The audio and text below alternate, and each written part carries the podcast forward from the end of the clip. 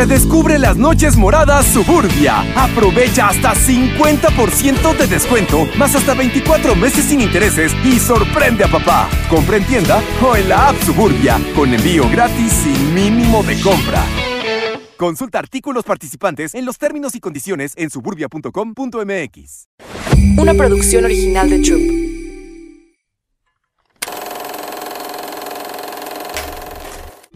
Hola, yo soy Carla Cardona y esto es Querida Valeria. Querida Valeria, diciembre es un mes que a muchos nos gusta por la magia que trae consigo. Es una época de dar, de recibir y convivir con las personas que amamos. Sin embargo, en algún momento de tu vida esto puede no ser así. En el camino de la vida vamos perdiendo a personas, empleos, condiciones físicas, estatus, amigos, parejas, mascotas, creencias y muchas cosas más. Y este mes suele recordarnos todo eso que alguna vez tuvimos y hoy no lo tenemos. Es un mes que a pesar de que nos rodea de personas se puede sentir muy solo. Es un mes que puede doler, que puede costar, que puede calar en lo más profundo de nuestros huesos y de nuestra alma. A mí este mes me trae muchas cosas, tanto maravillosas como no tan maravillosas, me recuerda a mi yo de ocho años y estaba llena de magia e ilusión y eso me da mucha nostalgia. Así que mi niña, no sé cuándo escuches esto, pero espero de todo corazón que diciembre te siga pareciendo siempre el mejor mes del año. Bienvenidos a querida Valeria. Em, este es un episodio especial porque estoy yo aquí solita en el set, eh, muy contenta por este año y me parecía muy importante hablar de este cierre de año y también cierre de temporada. Eh, creo que ha habido mucho trabajo detrás y les confieso, creo que estoy bastante exhausta. Eh, quiero platicarles de la experiencia de este año eh, porque hubo muchas cosas que emprendí, muchos logros, muchas cosas muy maravillosas que sucedieron, otras no tanto, pero en general creo que este año lo describe una satisfacción personal impresionante no puedo decir qué felicidad todo, porque creo que ha sido de los años más incómodos por completo. No se pueden imaginar el grado de incomodidad al que me enfrenté este año, porque estuve estirando esa liga mucho. Eh, este podcast justo empezó con el primer episodio, yo presentándome que hablaba donde sientas miedo, ahí es. Y para mí es muy importante predicar con el ejemplo, así que estuve arriesgándome todo el tiempo. Todo el tiempo estuve, eh, justo como les platico, estirando la liga, saliendo de mi zona de confort, eh, arriesgando el pellejo en todos los sentidos. Em, eh, y crecí mucho en redes sociales, lancé este podcast, lo diseñé, hubo muchísimo trabajo detrás, había muchas dudas. A mí una de las cosas que más me cansa pues son las dudas. Eh, los nervios y si va a funcionar y si no. Pero aquí estoy, eh, casi cuatro meses después de haber emprendido Querida Valeria. Aquí estoy con el corazón en la mano de emoción por todo lo logrado. Sin duda estoy aquí con muchas emociones. Han sido días muy difíciles. Mi papá me decía el otro día, esto se llama burnout, mijita. y totalmente, absolutamente. Estoy muy cansada, em, emocional y mentalmente sobre todo. Mi cuerpo está muy bien, afortunadamente, pero mi mente está ya que no da más y siempre hablo de, de, los números rojos, ¿no? Creo que ahorita no me había dado cuenta porque estoy siempre en modo muy creativo que estoy en números rojos. A veces ya no hay más para dar, ya estoy sacando de las reservas para seguir dando en lo que queda del año. Y hay una parte que este mes no se me puede olvidar, eh, que somos las personas altamente sensibles y no puedo olvidarme de ustedes y de nosotros, porque sé que es un mes que se puede complicar por tantos eventos, por tantos compromisos, por tantas em, actividades que tenemos que tener y sobre todo si somos padres o madres. Em, esto nos expone mucho y esto acaba con nosotros y creo que eso es parte de lo que está acabando conmigo. De tanta exposición, estar allá afuera, ver personas, no soy tanto de ver a personas y, creo que ya me, saturé justo de eso por, por mi sensibilidad, no por las personas definitivamente. Eh, pero quiero que sepan que, es, que hay maneras de cuidarse y que hay que cuidarse, hay que encontrar esos espacios en donde puedas regresar a ser en donde puedas recuperar tus energías, donde puedas recuperar como esa lucecita que luego la vamos apagando por dársela a los demás o por hacer este gran esfuerzo de estar con los demás, que sepas que, mm, que está bien estar contigo. Es importante y para mí es, es una parte importante del proceso de fin de año eh, recobrar la seguridad que tengo sobre mí, sobre mi espacio, el salir tanto de la zona de confort.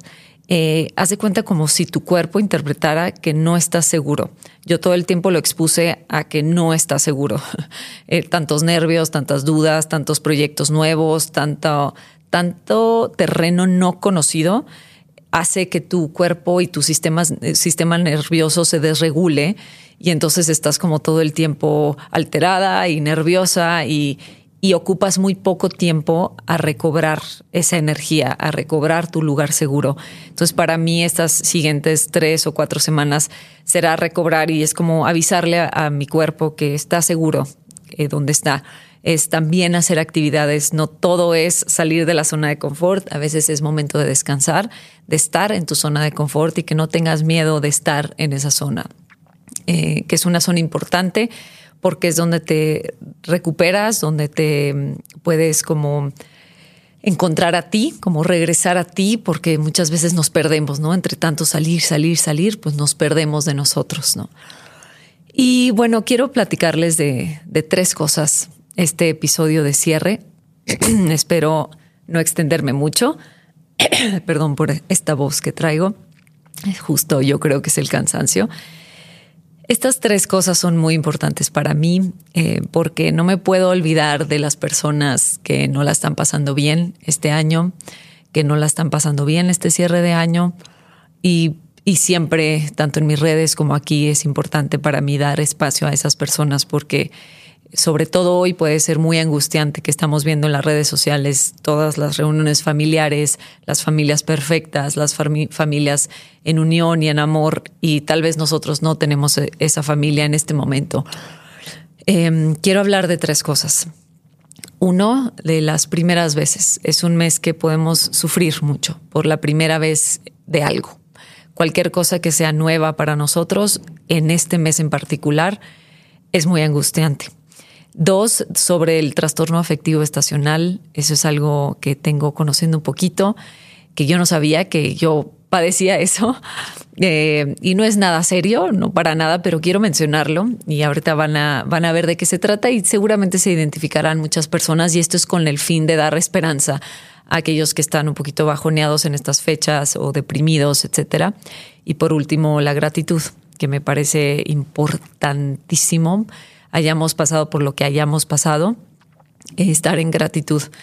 Y bueno, ahorita les explico a detalle todos estos tres puntos, pero siempre para mí predicar con el ejemplo, pues es, es también que conozcan parte de mi historia, es que también conozcan que soy un ser eh, pues que ha pasado por cosas difíciles también y no vamos a poner como en, en niveles, quién sufre más o no, no, no me encanta eso.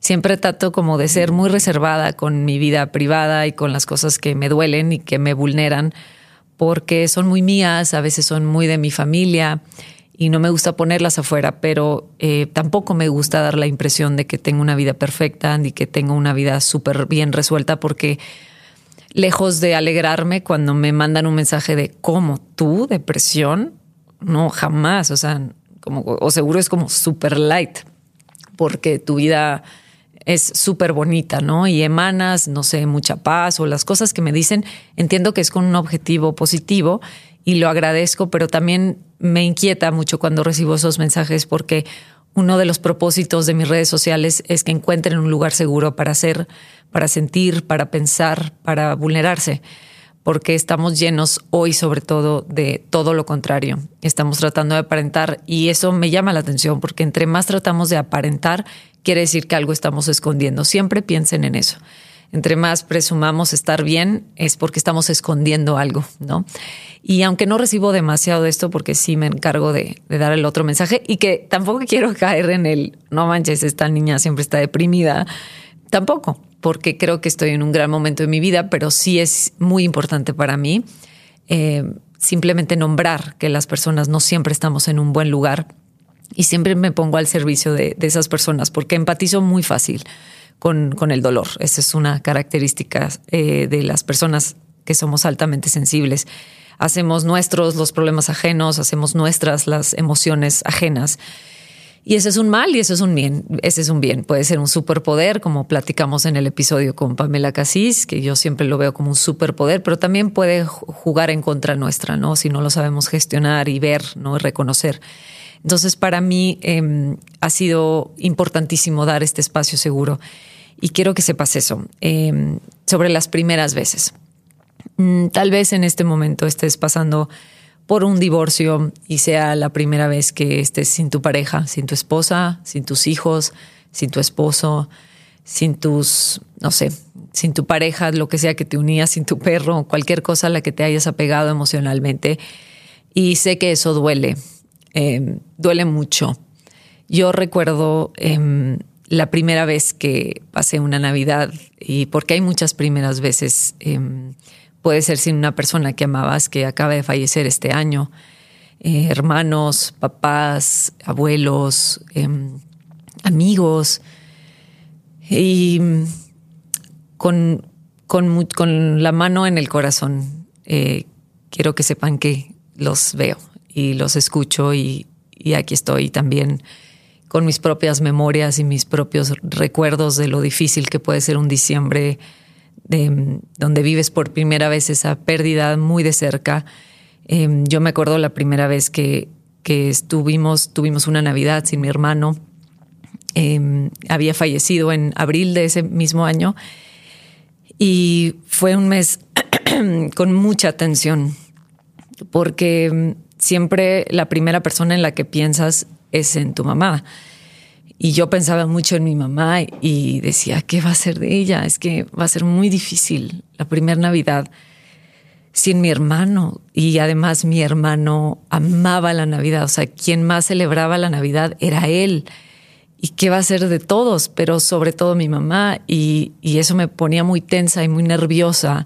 Y trataba de compensar y hacía muchas cosas. Y, y me arreglaba y me ponía bonita. Y, y trataba de ayudar en la cocina. Mi mamá eh, tiene esta maravillosa capacidad de dar, como muchas mujeres, y ella y su talento especial es cocinar. Y ella siempre nos ha cocinado todas las navidades y creo que ella ahí canaliza muchas de sus emociones porque tiene esta maravillosa y este maravilloso talento de convertir el dolor en arte. Y para ella y para muchos de nosotros la comida puede ser un arte. Eh, porque ahí ponemos todo nuestro amor. Ella siempre nos ha alimentado emocionalmente y físicamente con la comida. Y recuerdo esa Navidad en específico que estaba llena de comida. Algunos ayudamos en la casa, eh, nos esmeramos. Eh, ayudamos es un decir, porque ella tenía todo bajo control, hacía más de 12 platillos y era una cosa espectacular. Y esa Navidad nos reunimos todos, tíos, primos, abuelos, y estábamos todos nerviosos primero, como que no queríamos hablar del tema, ¿no? ¿qué, será? Hablamos del tema, nadie quería remover el dolor, pero em, quiero decirte que es importante darle un espacio a tu dolor.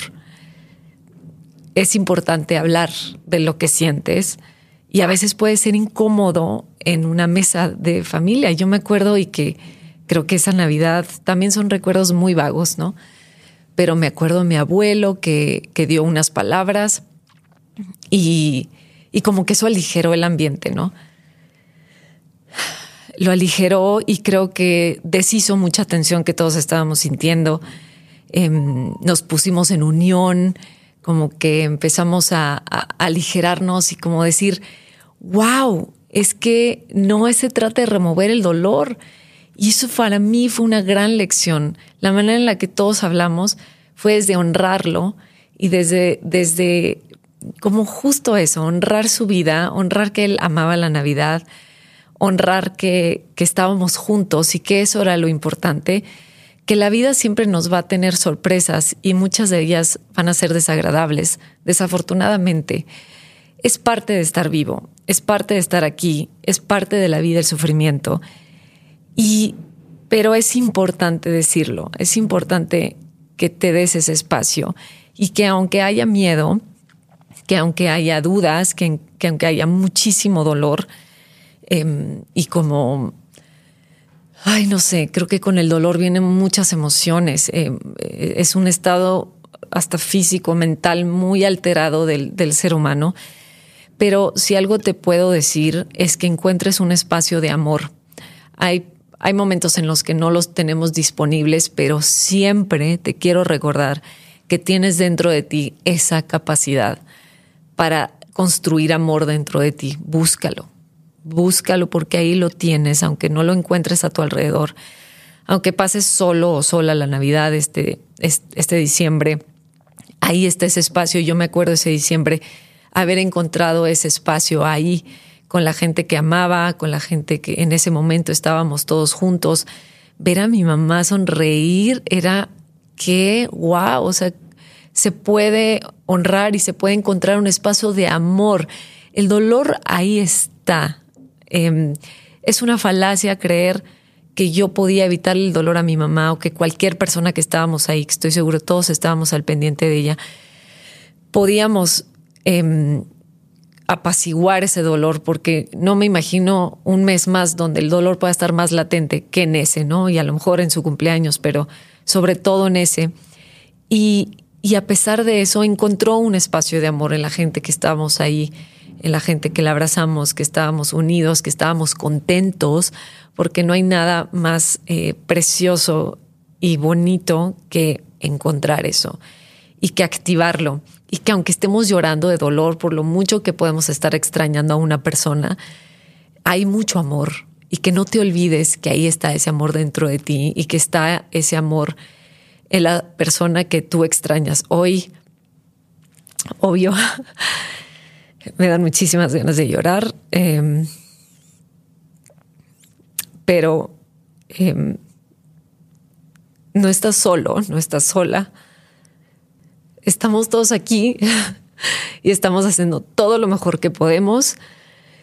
Eh, que esto no está fácil, que echarle ganas, como dicen por ahí, que luego nos cae súper gordo que nos digan eso. Échale ganas y si ella te viera, no le gustaría que estuvieras así. Bueno, denme oportunidad de sentir eso y que está bien la manera en la que tú lo sientas y que tú em, lo quieras, como lo quieras abordar, está bien pero algo que no quiero que pierdas de vista es que tienes que sentirlo. Aunque sea, a veces tenemos que aparentar y eso es parte de la vida, hay que estar contentos porque a lo mejor tenemos visitas o porque estamos con alguien que nos importa, qué sé yo, pero que no olvides que es importante sentir porque si no puede, puedes agravar todo y que no, no lo quieras anestesiar, por favor, por lo que más quieras no lo anestesies. Sé que tienes todo a tu disposición para anestesiar eso. Es un, es un mes que específicamente bebemos muchísimo alcohol y esto no es una casualidad. El alcohol anestesia el dolor y lo agrava también. Te engaña y hace creer que, que no estás sintiendo y que sí, sí está la persona o que no, no se fue esa persona a la que tú amas.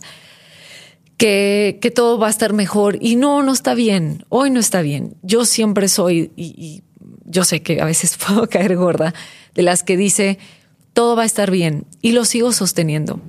La vida me ha demostrado que todo va a estar bien y que a veces se tarda en que todo esté bien, porque yo sé que decimos, no, no, no está bien y no va a estar bien y a veces así es. Y eh, sí, pero en este momento, hoy no está bien y es importante decirlo, hoy no está bien, hoy no estoy bien, hoy es el peor diciembre tal vez, hoy es el momento más doloroso de mi vida hoy es el momento más pinche, porque no, mm, más difícil o lo que sea. Y es importante nombrarlo. Y te lo juro, el nombrarlo, el contárselo a una sola persona, hace que no tengas ese impulso por anestesiarlo, ni por drogarte, ni por beber tantísimo alcohol, ni por comprarte toda la tienda, ni por cualquier manera en la que tú encuentres por anestesiar o trabajar, trabajar, trabajar. Mm, estoy aquí con mi cafecito. Em, cualquiera de esas maneras que tengas, te lo prometo que si tú le das espacio a ese dolor y a esa, eso que te está sucediendo hoy, va a ser todo mucho más ligero. Te lo prometo, em, tu cuerpo va a sanar más rápido, eh, va, va a relajarse porque tú le estás avisando que está bien en donde está. Así sea en medio de todo. Tú sabes que en este podcast hemos hablado, incluso de, de asesinatos, de, personas que les han matado a, sus hijos, a sus personas queridas, eh, de niños con trastornos. En fin, hemos hablado de muchísimas cosas aquí y, y eso hace para mí es importante porque le doy el espacio y no quiero que esté en la oscuridad tanto dolor y tantas dudas y tanto tabú y tanta vergüenza que nos provoca las cosas. Nos puede provocar vergüenza incluso la muerte. Es como, no, no, no, a mí no se me murió esta persona. Eh, es importante nombrar todo lo que está pasando por tu mente y aunque no tengas ayuda a tu disposición, hazlo. Aprovecha este episodio para pensar en eso que estás sintiendo hoy en vergüenza, o sea, saca así de la mugre todo eso, porque mantenemos esas emociones en, el fango, así en, lo más denso de nosotros, sácalas, sácalas, orearse, o sea, entre más las ocultamos, más crece. Y, el otro día lo decía en una, el Congreso de Mujeres Líderes en Guatemala, de este dragón, y eso se vuelve un dragón, esas emociones empiezan como un dragoncito porque no las procesamos, ahí las dejamos ocultas. Pero este dragón lo alimentamos cada vez que lo anestesiamos, cada vez que decimos, no, tú no estás, no, tú no existes, no te quiero voltear a ver, le doy la espalda, hagan de cuenta como si le estuvieran dando de comer a ese dragón y este va creciendo y creciendo y creciendo. Es como cuando tenemos un armario eh, lleno de ropa, la que vamos acumulando, acumulando y cerrando. Llega un momento en que abres y o a veces ni siquiera abriéndolo, solo se abre de tanto porquería que guardaste ahí, tanto que fuiste alimentando y ocultando y dejando para después. Eso ahí está. Eso no se ha ido, te lo prometo, no te engañes, porque ahí está y es importante verlo, es importante voltearlo a ver y saber que ahí está eso que guardaste, esa vergüenza, esa muerte que nunca quisiste voltear a ver, que negaste, que dijiste, bueno, no me importaba tanto, la vida sigue y no importa, y pues sí, la gente se muere. No, no, no te hagas el fuerte en este momento. Es importante que no lo hagas porque desafortunadamente la vida te lo pone después, ¿no? Te lo rebota y te lo estrella en la cara con otra cosa y tú vas a pensar que esa va a ser la otra cosa que vas a tener que atender, pero no fue aquel problema que nunca atendiste, que nunca tuvimos el valor, ¿no? Yo hoy lo veo como el valor que hoy soy mucho más compasiva conmigo. A veces no lo soy y puedo ser muy dura y por lo tanto puedo ser muy dura con los demás. Pero hoy aprendiendo a ser más compasiva conmigo me doy cuenta que es importante em, como que no, no acelerar el proceso, ¿no? O sea, no, no decir como ya, ya tienes que estar bien y pues no pasa nada y yo soy muy de sobreponte, sobreponte. Eh, pero creo que ha sido muy importante en mi proceso no estar todo el tiempo en sobreponerte, sobreponerte, estar bien, estar bien. Em, la, sociedad te lo premia como no, vela, qué fuerte, ya se sobrepuso a esta muerte, a esta pérdida. Pero lo único que guardas es más, te vas haciendo más débil en vez de más fuerte. Está como muy mal entendido ese concepto, estás más débil. Y, hoy em, es importante. Em, si lo quieres ver como debilidad, date estas dos semanas de estar débil, de no querer hacer nada, de cuidar tu espacio vital. Em, que si estás enojado, em, yo pocas veces contacto con el enojo porque para mí la tristeza y la depresión estaban como mucho más a la mano por mi personalidad, por un sinfín de rasgos de personalidad. Yo soy como un poquito si podría ser como más depresiva, o sea, más hacia ese lado tristón, pero he encontrado mucha fuerza en el enojo y eso me ha salvado la vida. El reencontrarme y reconciliarme con el enojo a mí me ha salvado la vida, les estoy diciendo. O sea, no estaría a quien quería Valeria si no me hubiera enojado hace un año y medio, hace dos años en mi vida. Estaba tan enojada y fue tan poderosa esa energía que hoy estoy en donde estoy. Y a la par del enojo, es importante trabajar el rencor porque Em, puede convertirse en rencor, ese enojo.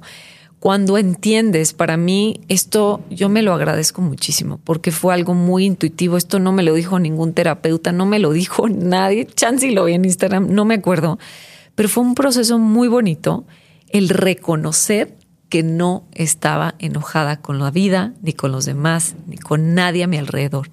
Claro que estaba él o la culpable de mis males, pero esa persona ni siquiera, no sé, algo dentro de mí sabía que ese es el síntoma, como siempre les digo. Esa persona que tú crees que es la que te hizo daño es el síntoma. Yo estaba muy enojada, ¿no? Por, con estas personas, pero eso fue lo que me catapultó para salir primero de ese hoyo en el que yo seguía permitiendo muchísimas cosas muy malas para mí y regresar y decir, estoy enojada conmigo.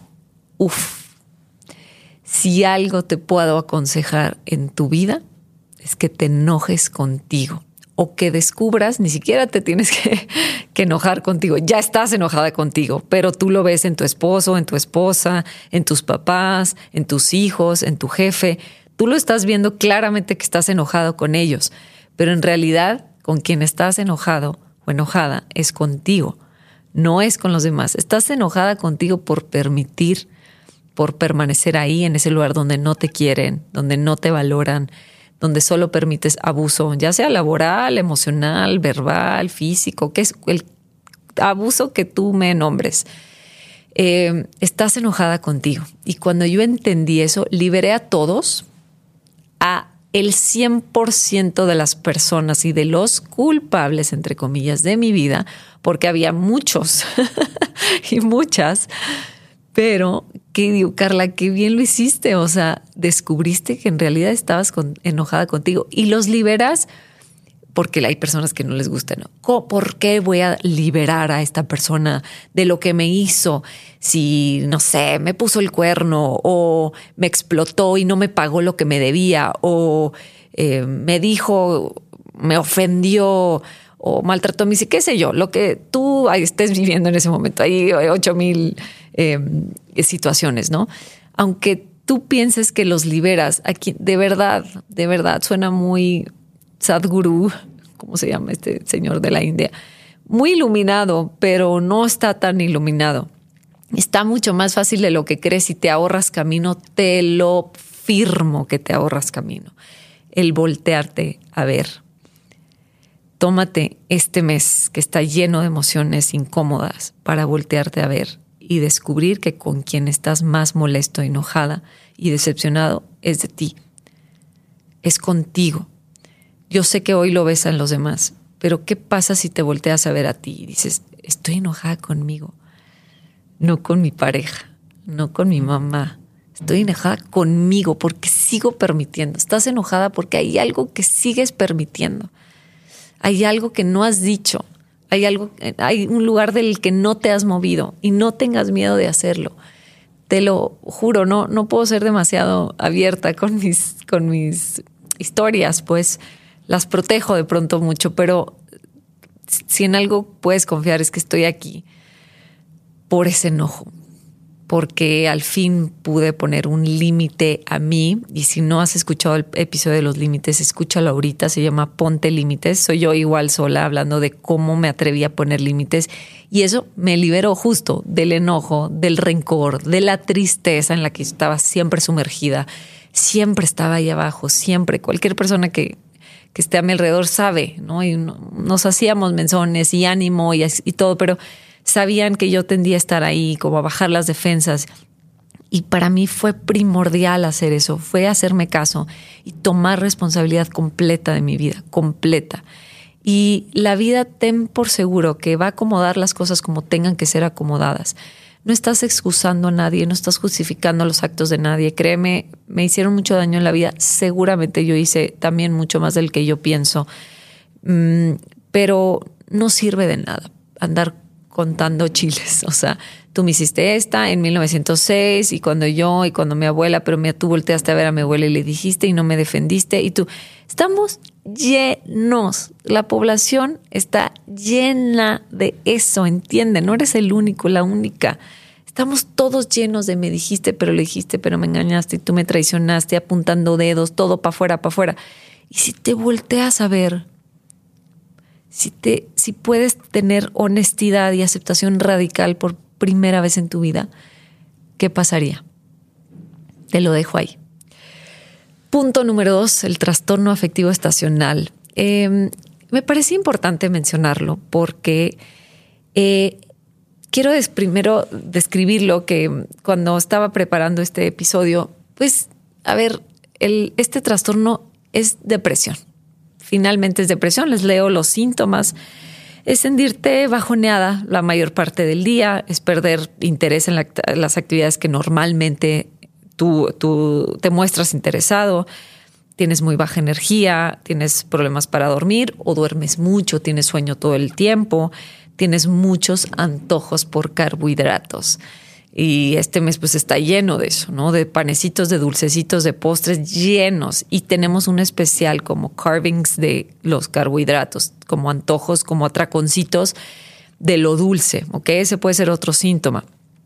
O incluso, y a mí me pasaba, que tenía, es el, momento que más delgada me ponía porque se me cerraba el estómago y, o sea, no, como que mi manera de sentir esa depresión era bloqueando el estómago y casi no me cabía nada nunca. Y entonces yo adelgazaba, pero lo, eh, lo más común era como la ganancia de peso porque todo el tiempo nos comemos nuestras emociones con dos carbohidratos, ¿no? Eh, tener pensamientos de no querer vivir, incluso ideaciones suicidas, es sentirse también desesperanzado, culpable o poco valioso, eh, aislamiento social, beber alcohol en exceso debido a sentimientos de ansiedad y de tristeza e irritabilidad. Si se dan cuenta, todos estos son los síntomas de la depresión. Eh, pero esto tiene una cosa buena que es estacional, es muy común. Son los winter blues, son los winter depression, tienen muchas maneras de llamarlos, porque es sí eh, influyen factores externos, como el simple hecho de que la luz solar está totalmente alterada, altera nuestros patrones del sueño, altera, em, tenemos deficiencias de vitamina D, altera muchas cosas. El hecho de que estemos expuestos mucho menos, como mucho menos expuestos a la luz solar, influye en nuestro estado de ánimo. Necesitamos la luz solar para sentir alegría. Por eso el verano es más conocido como alegre, que también puede manifestarse allá en primavera y verano. Pero la más, más común es en invierno. El frío, eh, el significado emocional que le damos a la, a la temporada, el tiempo en familia, lo que nos confronta el estar tiempo en familia. Y esto, lo bonito es que se pasa. Y para mí era importante mencionarlo porque se pasa por allá de marzo vas a empezar a ver la luz otra vez y que no pasa nada. Yo cuando lo descubrí dije, ¿por qué me vuelve a pasar todo eso? O sea, otra vez en enero es mi, siempre mi peor mes enero. O sea, como que diciembre se empieza a gestar y enero otra vez me siento súper mal. Y em, entendí que era esto. Cuando leí de esto, dijo, ah, porque justamente coincidía. En marzo yo empiezo salir adelante y todo empieza a pasar, todo empieza a ceder. Acuérdense que estamos muy conectados a los ciclos de la naturaleza. Es el simple hecho de voltear a ver la naturaleza, que ver cómo las, las hojas ya se cayeron. Eh, hay que volver a empezar. Diciembre es para como estar otra vez en casita, es regresar a ti, es empezar a sembrar otra vez, es empezar a contactar con eso. Los árboles no tienen hojas, es una época fría, es una época pues sí puede ser depresiva. Hay, hay, hay mm, estudios que dicen que Mm, me encontré de todo en la, red. No quise fundamentar demasiado esto, pero sí hay un aumento en suicidios, en depresión, porque muchas de estas depresiones son estacionales. Y otros dicen que no, que es un mito que, en este mes y en invierno en general aumentan los suicidios y hay gente que dice que sí. Entonces, por sí o por no, hay que poner atención a este mes, a este, sobre todo este mes, porque es donde se gesta todo, porque nos enfrentamos a todo esto que les dije al principio, a la muerte, a la primera vez que no estoy con mi esposo o mi esposa, donde a lo mejor estoy lejos de un país, a lo mejor es mi primer mes en sobriedad, qué sé yo. Son meses difíciles y eso tiene un efecto en nosotros, en nuestro cuerpo. Y el mensaje más importante de este punto número dos para mí es no te dejes engañar por tus pensamientos. Es una etapa y no lo pierdas de vista. ¿Por qué no, en vez de hundirte, húndete, está bien? Ten un límite para el hundimiento, no pases de ese límite. Para mí ha sido muy importante ponerle límite a mi tristeza. Desde aquí para allá no. No me permito estar todo un día y que mis hijos me estén viendo. No me lo permito, pero sí me permito sentirme triste. Sí me permito nombrar mis emociones, incluso con mis hijos. Sí me permito decirles, mamá está muy triste hoy. Me acordé de esto mm, que me provoca tristeza. Eh, me siento así porque el frío me pone así, qué sé yo, ¿no? Sí es importante, pero no dejarte caer hasta el fondo. Es importante salir a dar una caminata, salir y conectarte con la naturaleza. Si estás en algún bosque, da esa caminata solo, una media hora, te lo prometo, te va a sumar muchísimo. Y ten en mente que, como te decía ahorita, ¿por qué no darte estos dos, tres meses de sentir eso y sabiendo que esto va a pasar? Y esto te lo prometo que aliviana muchísimo. El decir, ah, esto llega a su fin, ah, ok, me voy a relajar porque ¿para qué rascarle y rascarle a lo que tus pensamientos te están tirando todo el día? No sirves, ve qué triste, ve qué desdichada tu vida, ve la vida del vecino qué bonita y la tuya está valiendo quesadilla. O sea, ¿por qué no estar bien en donde estás, estar en paz? Se puede encontrar paz en esas emociones incómodas, en esas emociones más tristes o incluso de enojo, porque sabes que van a pasar y sabes que son parte del proceso. Eh, escuchaba otro día en un podcast que nos recordaban la importancia del proceso. No aceleres tu proceso. El proceso es un proceso. No se puede ayudar a la mariposa ni acelerar el proceso de la oruga para convertirse en mariposa. No se puede. Acuérdense que estamos total y absolutamente conectados a la naturaleza. Vean esos procesos vean esos los procesos migratorios de los pájaros, vean, eh, de verdad, vean un, episodio de, ay, hay uno maravilloso de Earth, creo, y están en Netflix y es sobre la naturaleza. Vean los procesos de la naturaleza. Somos seres, aunque lo hayamos olvidado, estamos conectados a los ciclos, a la naturaleza. Los seres humanos tenemos nuestros propios ciclos. Las mujeres tenemos, somos muy cíclicas. No perdamos eso de vista y que está bien, dale chance a eso.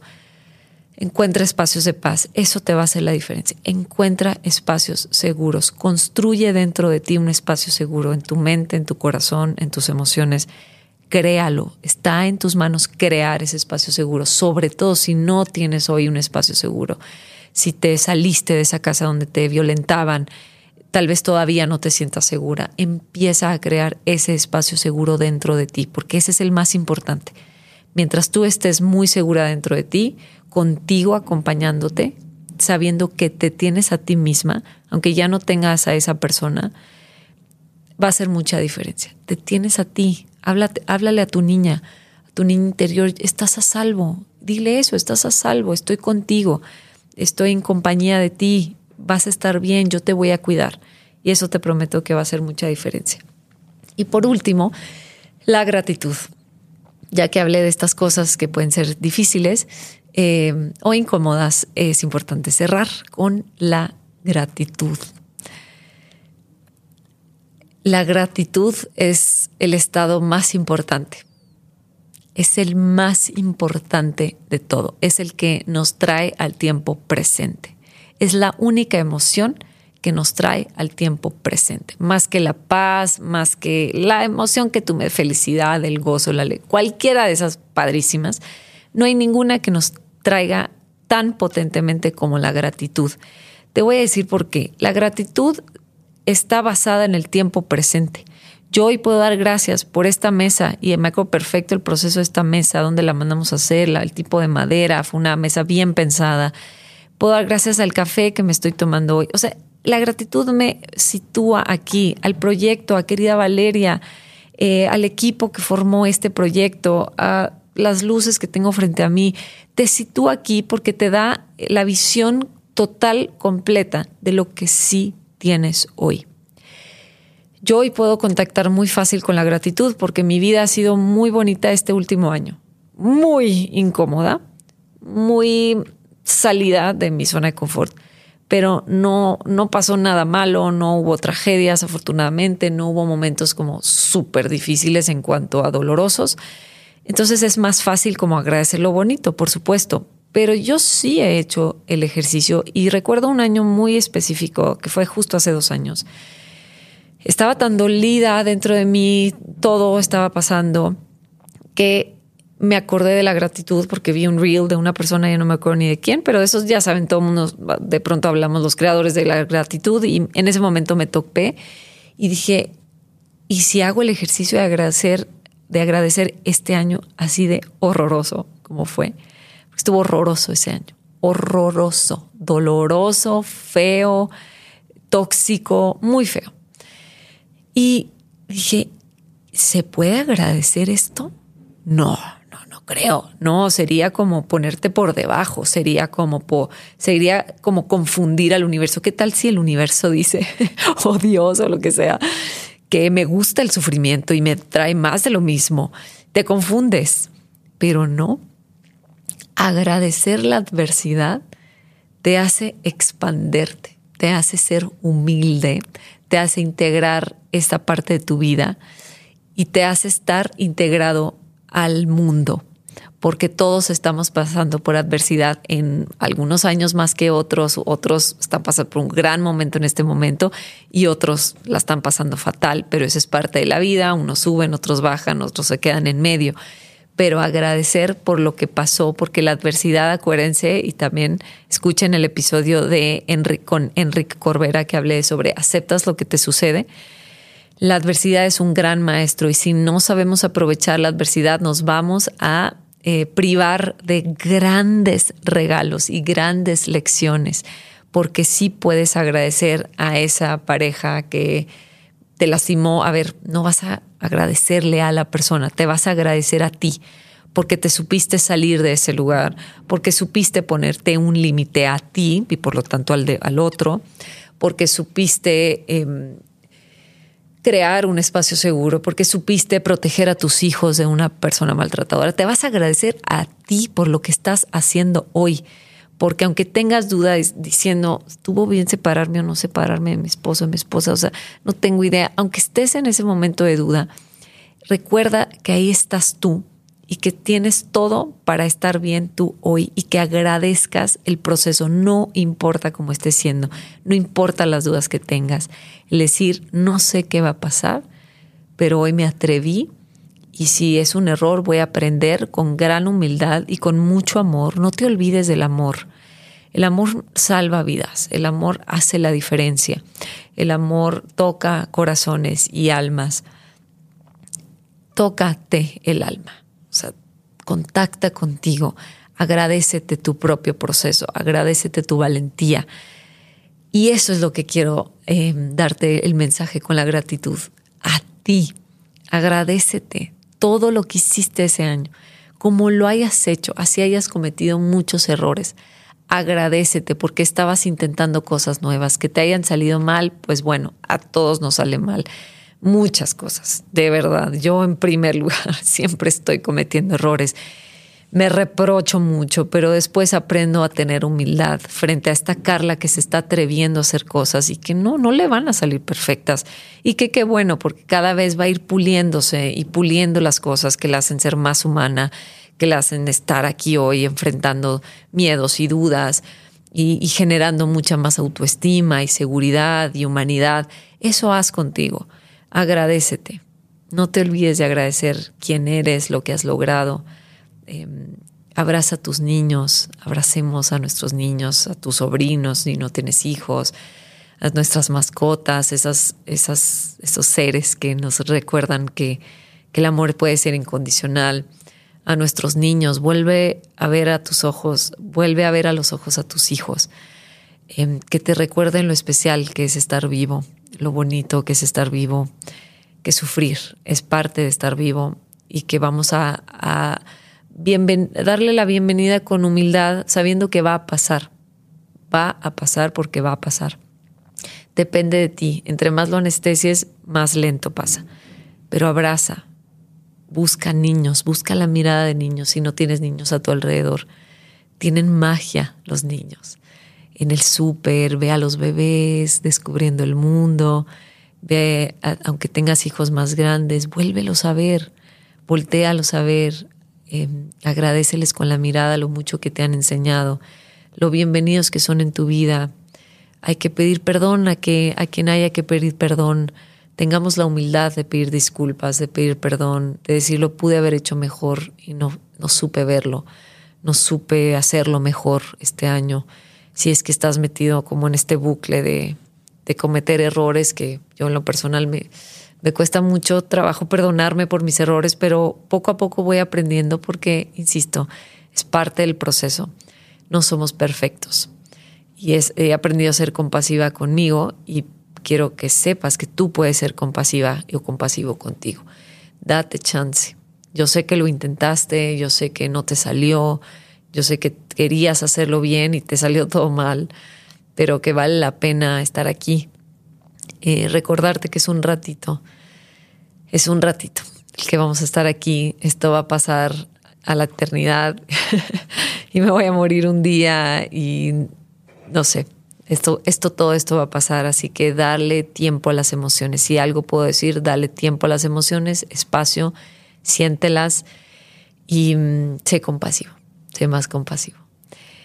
Gracias a todos los que estuvieron aquí, a todos los que son parte de mi comunidad. Gracias a ti que estuviste aquí, que me tuviste confianza, que tuviste confianza en los expertos a los que invité para para que nos den más herramientas. Aquí hay de todo, aquí no estamos cerrados a nada, vamos a ver, seguir viendo muchas cosas eh, espirituales, alternativas, médicas, eh, especialistas, eh, con historias y con experiencias personales. Se viene una segunda temporada súper emocionante. Vamos a dar un descanso porque es importante dar un descanso, que caigan los 20 escuchen todos los episodios que están, compártanlos porque de verdad yo he escuchado unos y los vuelvo a escuchar. Justo mi mamá me dice, cuando estoy yo desahogándome, no, mamá, es que me pasó esto. Me dice, escucha el episodio que grabaste con tal porque ahí hay muy buenos consejos. O escucha el video que grabaste que salió en Instagram. Así me, de que deberías de seguir tus propios consejos. Siempre me lo está recordando. Y sí, porque la verdad es que se olvida, se olvida lo que vamos aprendiendo y de todo corazón, gracias por, por haber estado aquí, por tu lealtad, por tu confianza, por tu preferencia. Estoy rebosando de, gratitud, de felicidad, de satisfacción, porque sé que lo que se hace con el corazón em, llega a corazones y eso ha sido lo más importante para mí en este proceso de grabación. Eh, y pues te mando un abrazo enorme, esperando que estas herramientas y esto que te mencioné hoy te pueda ser de utilidad. No estás solo, no estás sola. Ánimo, te mando un fuerte abrazo y nos vemos el próximo año. Hasta pronto. Querida Valeria.